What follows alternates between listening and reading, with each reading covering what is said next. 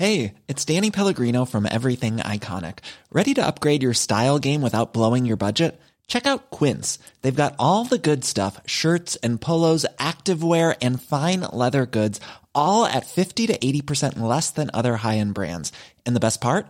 They're all about safe, ethical, and responsible manufacturing. Get that luxury vibe without the luxury price tag. Hit up quince.com slash upgrade for free shipping and 365 day returns on your next order. That's quince.com slash upgrade.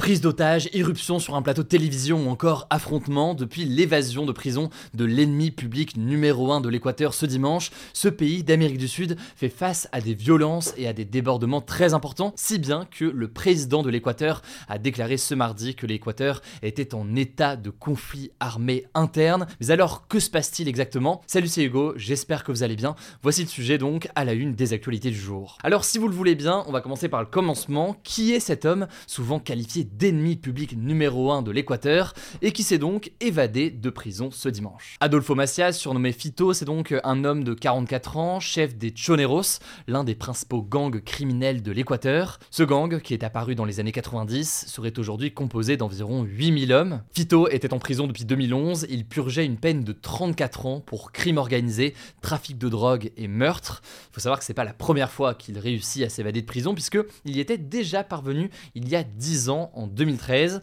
mais il avait été euh, retrouvé euh, tout simplement trois mois plus tard. Alors même si sa prison c'était vraiment une prison de haute sécurité, conçue donc pour assurer un niveau de sécurité maximal, eh bien Adolfo Macias, Fito, exerçait, je cite, un contrôle interne important sur la prison, selon euh, la Commission interaméricaine des droits de l'homme. Il y a même des peintures murales à sa gloire dans cette prison, où il a d'ailleurs enregistré un clip vidéo sur une chanson populaire en l'honneur des narcotrafiquants. Fito semblait donc bénéficier, c'est sûr, d'une popularité chez de nombreux détenus, mais aussi potentiellement d'un certain traitement de faveur. Il a pu euh, suivre des études de droit, il a obtenu euh, son diplôme d'avocat pendant eh bien, sa détention. Et d'ailleurs, une enquête a été ouverte contre deux fonctionnaires de la prison, des fonctionnaires qui, je cite, auraient participé à l'évasion du narcotrafiquant. C'est donc une enquête qui est en cours. Mais alors, comment est-ce que sa fuite a mené euh, au chaos? Eh bien, suite à son évasion, il y a des émeutes qui ont éclaté dans les rues et dans euh, des prisons du pays. Face à cela, le président de l'Équateur, Daniel Noboa, a décrété ce lundi l'état d'urgence dans l'ensemble du pays, y compris d'ailleurs dans euh, les prisons pendant 60 jours. Concrètement, état d'urgence, qu'est-ce que ça veut dire Eh bien, plusieurs choses. Ça veut notamment dire que l'armée est autorisée à intervenir dans les rues et dans les prisons. Il y a aussi un couvre-feu qui a été instauré entre 23h et 5h du matin. Mais dans la foulée de la mise en place de cet état d'urgence, plusieurs mutineries et plusieurs prises d'otages de gardiens de prison ont eu lieu dans le pays. Dans la nuit de lundi à mardi, 7 policiers ont été enlevés et une vidéo diffusée sur les réseaux sociaux a montré des policiers contraints de lire, je cite, Vous avez déclaré la guerre, vous allez avoir la guerre. Et puis là aussi, vous l'avez peut-être vu sur les réseaux sociaux, notamment sur X hier, puisque l'image a beaucoup circulé. Des hommes armés ont fait irruption en direct sur le plateau d'une télévision publique, prenant en otage des journalistes et des employés et tirant euh, des coups de feu, le tout euh, sous les caméras. Alors forcément, ça a suscité euh, beaucoup d'interrogations, mais finalement, la police a réussi à intervenir. D'après la police, personne n'a été tué ou blessé, et 13 assaillants, par contre, ont été interpellés. Mais plus largement, en fait, toujours selon la police, un premier bilan faisait état d'au moins 10 morts, dont deux policiers dans le pays.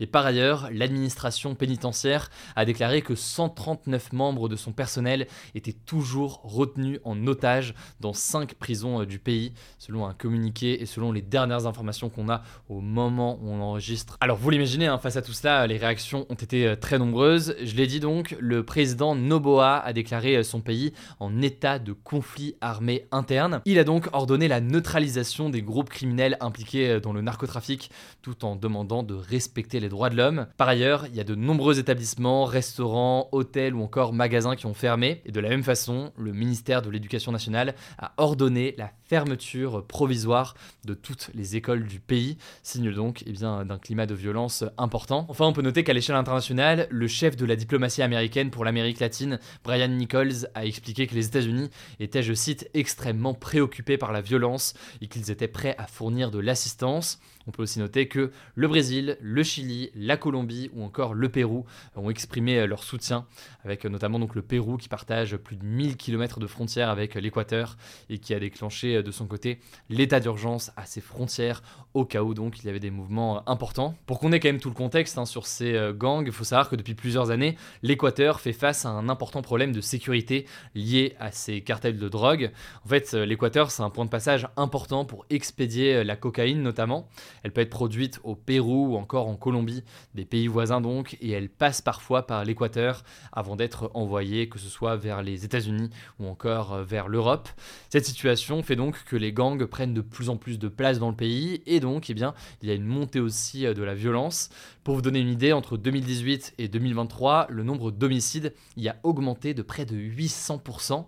Et pour lutter contre ça, il y a des arrestations qui se multiplient, ce qui fait que les prisons aussi se retrouvent parfois surpeuplées. Ça mène donc à des violences additionnelles. Depuis février 2021, au moins une douzaine de massacres ont fait plus de 460 morts au total parmi euh, les détenus. Le président actuel, Daniel Noboa, donc, qui est plutôt classé à droite, c'est un président euh, libéral, a été euh, élu en novembre dernier. Il avait donc promis de rétablir la sécurité dans le pays. Il s'agit ici d'une première crise très importante à gérer. On verra comment la situation évolue, mais ça me paraissait important au vu de toutes les images qui circulent de faire un premier sur la situation.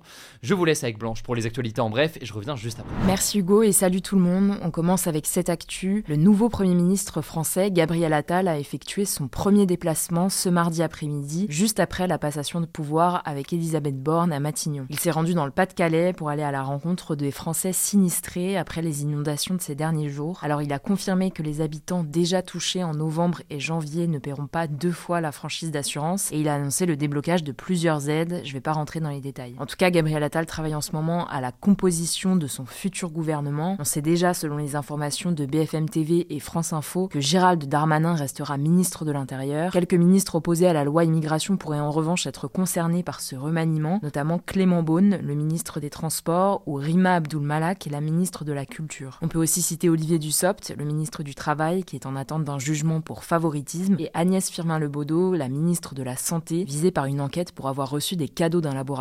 On suivra tout ça. Deuxième actu, le chef de la diplomatie américaine, Anthony Blinken, actuellement en visite en Israël, a dénoncé le prix, je cite, bien trop élevé payé par les civils à Gaza, notamment les enfants. Selon lui, la bande de Gaza a besoin de recevoir plus de nourriture, plus d'eau, plus de médicaments. Israël doit arrêter, je cite, de saper la capacité des Palestiniens à se gouverner efficacement. Il en a profité pour annoncer qu'Israël avait accepté le principe d'une mission de l'ONU sur la situation dans le nord de Gaza. Cette mission a pour but de déterminer ce qui doit être fait pour permettre aux Palestiniens déplacés de rentrer chez eux en toute sécurité. On vous tiendra au courant. Troisième actu, et c'est le début d'une crise diplomatique entre la France et l'Azerbaïdjan. L'Azerbaïdjan a appelé la France ce mercredi à cesser toute ingérence dans ses affaires internes après l'arrestation d'un Français accusé d'espionnage. En fait, ce mardi, la France a jugé arbitraire la détention de cet homme en Azerbaïdjan, un Français donc qui a été arrêté début décembre par les autorités azerbaïdjanaises et donc la France a demandé sa libération immédiate, ce qui n'a pas du tout plu à l'Azerbaïdjan qui juge ces affirmations tout à fait infondées. Il faut savoir que cette arrestation intervient dans un contexte de relations déjà très tendues entre la France et l'Azerbaïdjan. Le président azerbaïdjanais Ilham Aliyev reproche à la France de soutenir l'Arménie dans le conflit qui oppose les deux pays. En novembre, il a notamment accusé la France, je cite, de préparer le terrain pour une nouvelle guerre dans le Caucase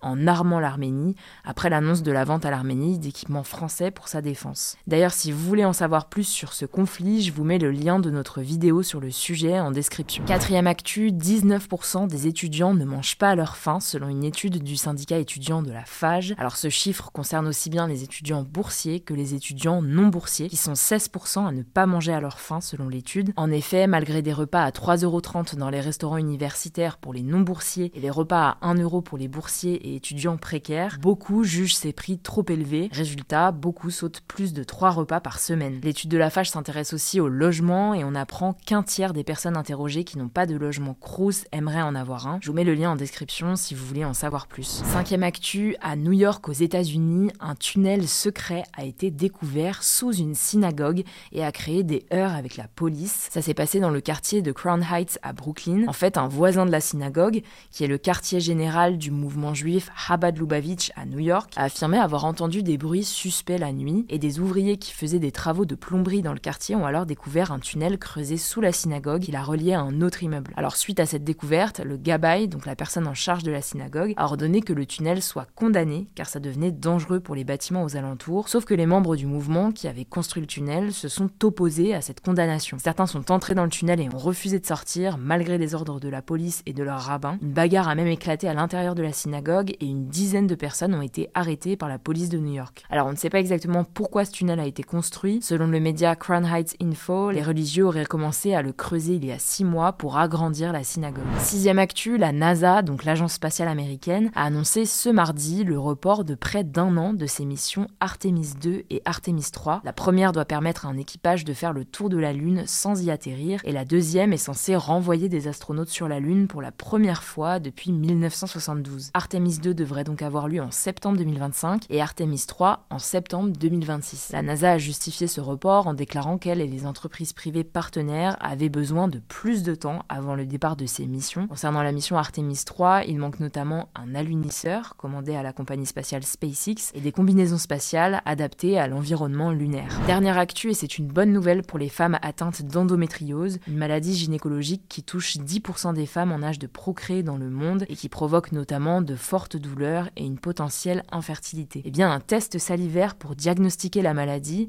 a été jugé prometteur par la Haute Autorité Santé au vu des derniers résultats d'une étude portant sur 1000 femmes. C'est une avancée majeure car l'endométriose reste assez difficile à repérer, le diagnostic prend en moyenne 7 ans. Alors attention, il manque encore des données cliniques pour déterminer précisément quelles femmes pourraient en bénéficier. En tout cas, si l'avis de la Haute Autorité de Santé est suivi par le gouvernement, les femmes de plus de 18 ans suspectées d'être touchées par l'endométriose pourraient avoir accès à ce test gratuitement. Voilà, c'est la fin de ce résumé de l'actualité du jour. Évidemment, pensez à vous abonner pour ne pas rater le suivant, quelle que soit d'ailleurs l'application que vous utilisez euh, pour m'écouter. Rendez-vous aussi sur YouTube ou encore sur Instagram pour d'autres contenus d'actualité exclusifs. Vous le savez, le nom des comptes, c'est Hugo Décrypte. Écoutez, je crois que j'ai tout dit. Prenez soin de vous et on se dit à très vite. Mom deserves the best, and there's no better place to shop for Mother's Day than Whole Foods Market. They're your destination for unbeatable savings, from premium gifts to show-stopping flowers and irresistible desserts. Start by saving 33% with Prime on all body care and candles. Then get a 15-stem bunch of tulips for just $9.99 each with Prime. Round out Mom's menu with festive rosé, irresistible berry chantilly cake, and more special treats. Come celebrate Mother's Day at Whole Foods Market.